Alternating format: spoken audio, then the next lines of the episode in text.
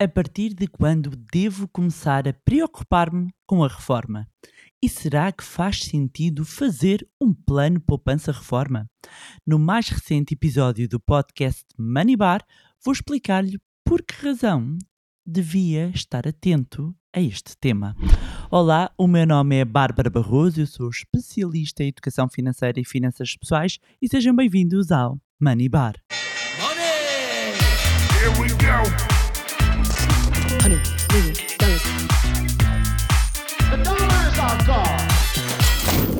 Olá, meus amigos, como é que vocês estão? Espero que estejam todos bem e de boa saúde. Pois bem, no episódio de hoje vamos falar de PPRs, mais concretamente planos poupança-reforma, que são só um dos instrumentos preferidos dos portugueses para poupar para a reforma e que também levantam sempre muitas dúvidas, não só pela vasta oferta, como também pelas particularidades fiscais que apresentam.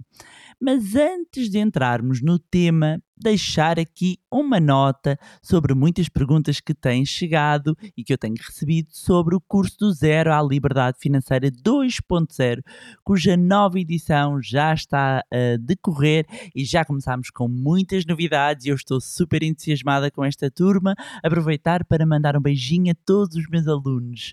E quem não conseguiu entrar nesta turma pode inscrever-se na lista de espera para a próxima edição. Tem o um link na descrição aqui deste podcast e assim que houver novidades serão os primeiros a receber toda a informação. Portanto, uh, se faz parte das pessoas que queria muito fazer o curso zero à liberdade financeira 2.0 e não conseguiu, por algum motivo, uh, entrar nesta turma, quer uh, entrar na próxima turma, não quer perder a oportunidade de também transformar a sua vida financeira, clique, entre na lista de espera e assim que houver novidades vai receber toda a informação.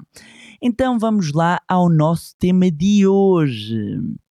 E falar de planos poupança-reforma, designadamente mais conhecido como PPRs, isso implica falar da razão pela qual é importante pensarmos na reforma. E de uma forma muito direta, e olhando para os números do relatório Aging Report da Comissão Europeia, meus amigos, nós levamos uma verdadeira chapada. É que quem se reformar a partir de 2050 pode vir a receber menos de metade de um salário. O relatório aponta para cerca de 43%. O que é que isto quer dizer? Explicando de uma forma simples, uh, significa que tem de ajustar uh, a sua vida quando chegar à idade da reforma de um dia para o outro. Portanto, neste momento tem um determinado padrão de vida, entra na idade da reforma, no dia em que põe os papéis para a reforma, em que entra na idade legal, passa a receber metade ou menos de metade do que recebia. E, meus amigos, ou tem um complemento de reforma ou possivelmente enfrentará tempos difíceis investir é essencial, pensar no longo prazo e na reforma é fundamental. Os jovens, os adultos e todos aqueles que não tratarem de planear, poupar e investir para a sua reforma hoje poderão ser os pobres do futuro. É duro de ouvir, mas é a realidade. Tem de começar já a tratar da sua reforma. E é por isso que eu resolvi dedicar um episódio também a este tema, respondendo a uma questão que chega muitas vezes, que é vale a pena fazer um PPR ou não. E dito isto, os PPRs, como eu referi inicialmente, acabam por ser o produto, eh, o instrumento financeiro que vem logo à cabeça quando pensamos em poupar para a reforma. E acredito, não só porque tem reforma no nome e que acaba por direcionar um pouco para o objetivo de poupança, para esse objetivo de poupança, mas também é um instrumento financeiro popular porque permite, por exemplo, entregas de pequenos montantes, estamos a falar de cerca de 20, 50 euros, mas aqui o grande, o grande atrativo tem a ver com os benefícios fiscais associados. No entanto, um ponto importante perceber é que existem vários tipos de PPRs e eu também já falei aqui noutros episódios sobre, sobre os vários tipos de PPRs. Temos eh, PPRs sobre a forma de seguros, sobre a forma de fundo de investimento, sobre a forma de fundo de pensões. Um, dizer que normalmente os seguros de PPR têm capital garantido e muitas vezes até um rendimento mínimo definido por cada ano já a, a, quase totalidade dos fundos de PPR não, é? não apresentam garantia de capital, até porque uh, muitos deles têm uma parte uh, da sua carteira investida em ações, portanto têm aqui uma componente de risco e não têm capital garantido.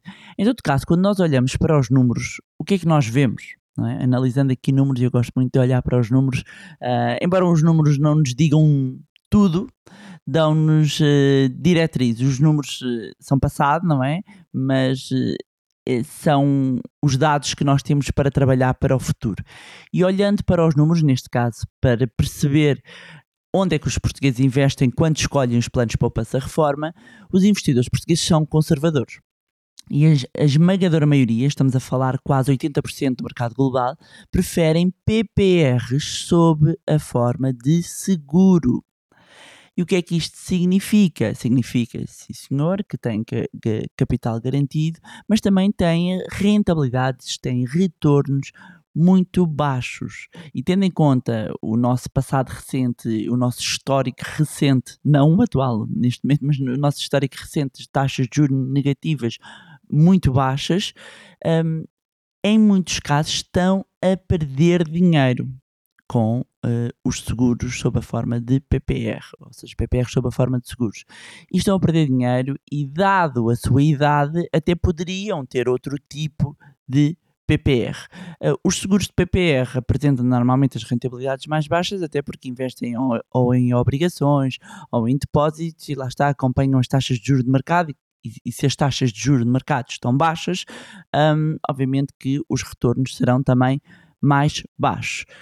Quando nós olhamos para fundos de PPR, os fundos de PPR um, tendem a ter aqui uma melhor performance no longo prazo, mas quando nós vamos isolar, um, se tem uma exposição à bolsa, têm uh, um impacto aquilo que está a acontecer na bolsa, mesmo que, que tenha uma gestão ativa e, portanto, que os gestores dos PPRs vão, um, no fundo, ajustando as suas carteiras. Mas o, o impacto da pandemia nas bolsas foi sentido, não foi digamos, muito sentido, obviamente, no, nos seguros PPRs, mas aconteceu nos fundos de PPRs. Uh, os fundos de PPRs foram um, bastante afetados. E, e quando nós olhamos, por exemplo, para este ano, em que nós temos hum, as bolsas europeias, norte-americanas, a acumular eh, perdas só neste ano uh, em, superiores a 16%, é normal que o comportamento dos fundos de PPR este ano seja mais baixo.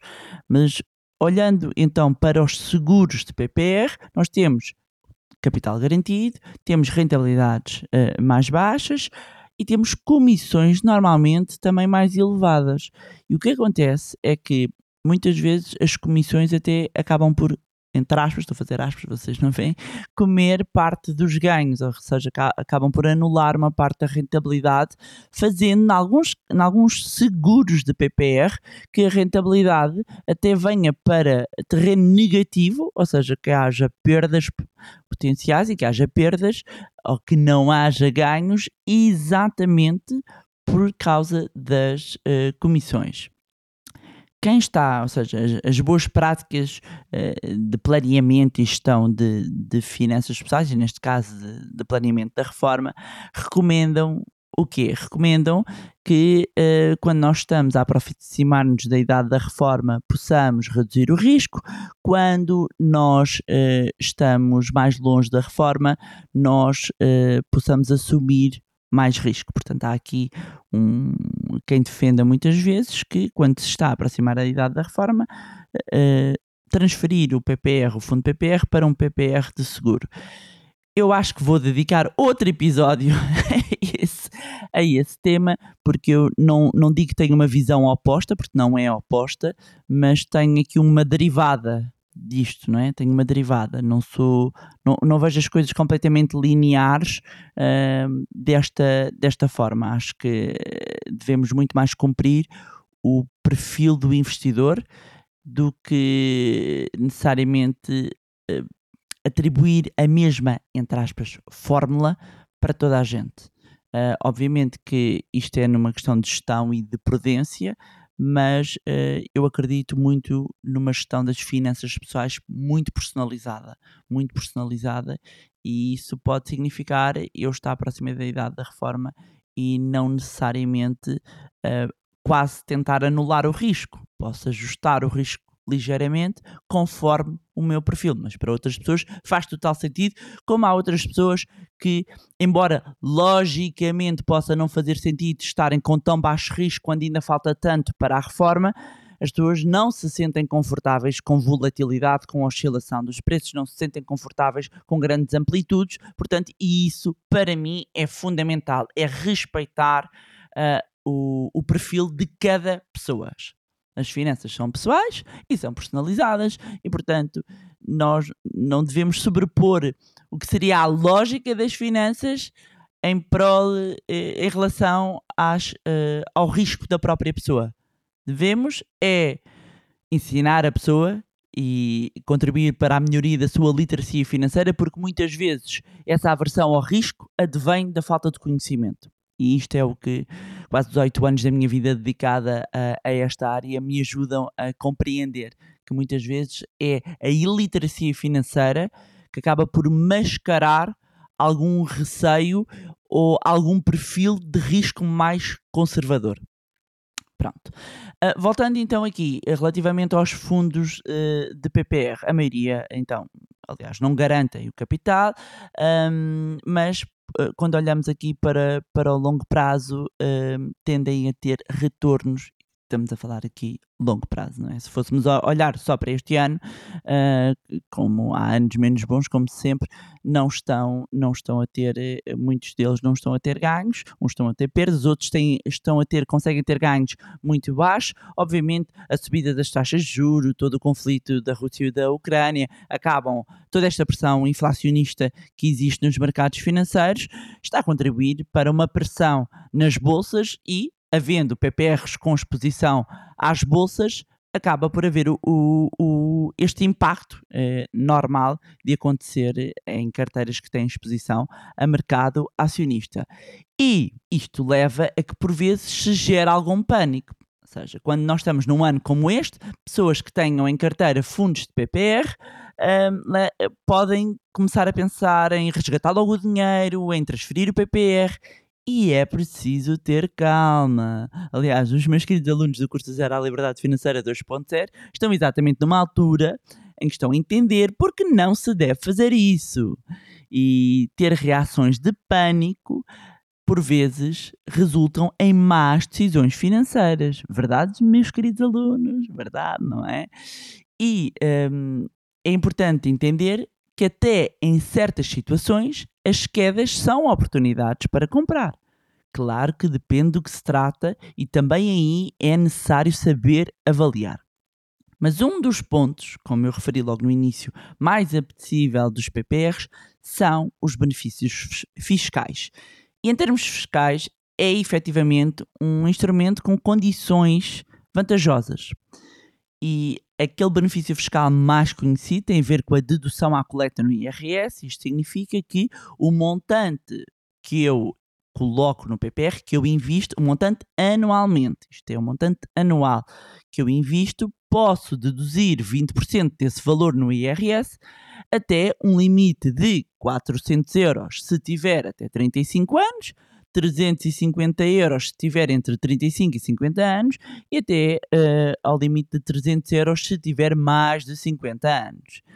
Isto significa o quê? Que precisa de aplicar ou 2 mil euros ou 1750 ou 1500 respectivamente, ou seja, se tiver eh, eh, até 35 anos aplicando 2 mil euros tem o benefício, consegue o benefício máximo de 400. Se tiver entre 35 e 50 anos, aplicando 1750, consegue o benefício máximo de 350. Uh, eh, se um, aplicar 1500 euros e tiver, por exemplo, e, eh, aliás, se tiver mais de 50 anos, aplicando 1500 euros, consegue ter o benefício um, máximo de 300 euros. Um, Significa que a partir deste montante, eh, pegando aqui só, só no exemplo, quem tem até 35 anos uh, consegue deduzir 20%, portanto, consegue deduzir até ao máximo de 400 euros. Se investir 2 mil euros num PPR, consegue estes 400 euros uh, dedutíveis no IRS. Se investir 2.500, é na mesma os 400, ou seja, é o teto, não é para investir mais que vai conseguir mais benefício fiscal uh, no IRS. No entanto, é importante notar que esta soma das deduções à coleta, uh, ou seja, que a soma das deduções à coleta, incluindo não só este benefício fiscal, não pode exceder determinados patamares que estão definidos em função do escalão do rendimento coletável. Portanto, tem de considerar as despesas de seguros de saúde, a educação, formação, os imóveis, entre outros. Portanto, há um teto depois das deduções à coleta. Mas além deste benefício fiscal que muitas vezes definimos como benefício fiscal de entrada, é? de entrada porquê? Porque eu estou a entrar no PPR, eu estou a colocar dinheiro no PPR, portanto eu tenho este benefício no meu IRS. Mas depois há de haver uma altura em que eu vou resgatar. E também aqui os planos de poupança reforma têm um benefício uh, fiscal. Também há saída, ou seja, a quando do resgate. E este vai variar entre 8% e 21,5% conforme o prazo da aplicação e conforme o resgate ocorra dentro ou fora das condições definidas pela lei. Por exemplo, se mantiver o investimento pelo menos por 5 anos, será tributado a 21,5%. Depois desse período, a taxa de tributação em IRS é de apenas 8%. E 8% comparado com os 28% habituais de outros instrumentos de poupança.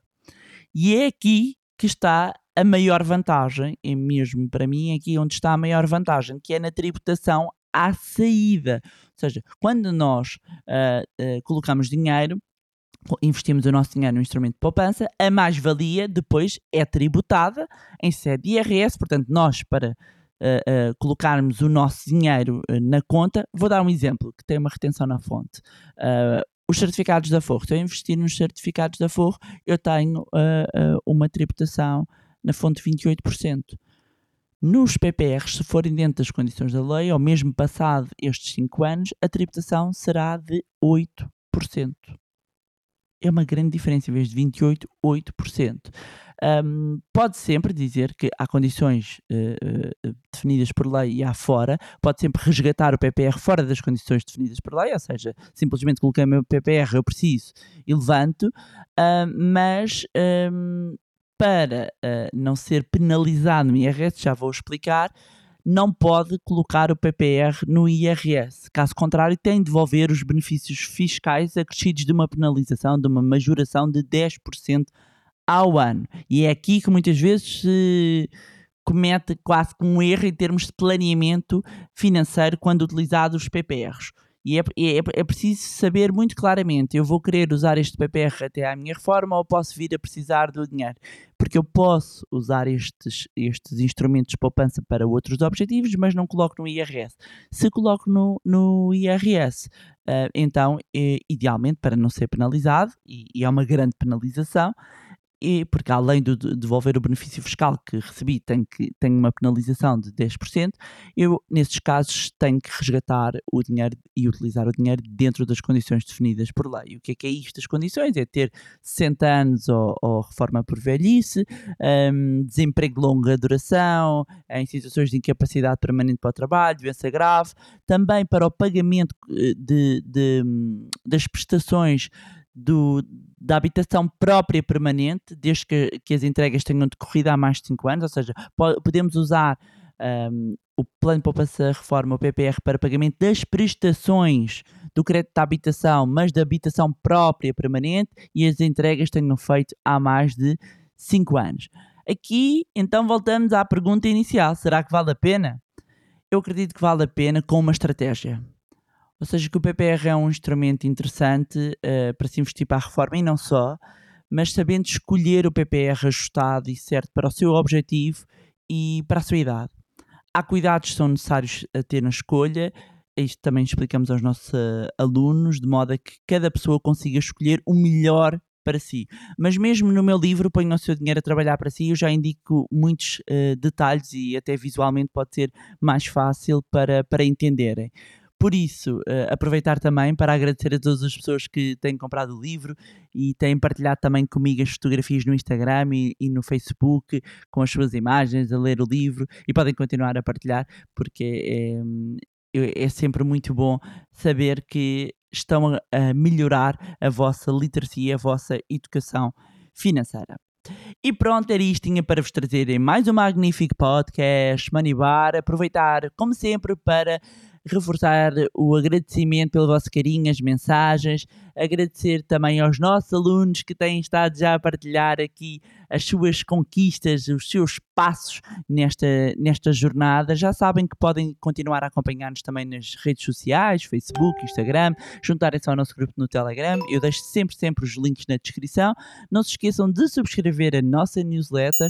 Também tem um link aqui, ou podem ir ao site manilé.pt e subscrever o podcast na plataforma onde estiverem a ouvir. Se gostaram do conteúdo e acham que vai ser útil a outras pessoas, partilhem. Quanto a nós, encontramos no próximo Money Bar. Money!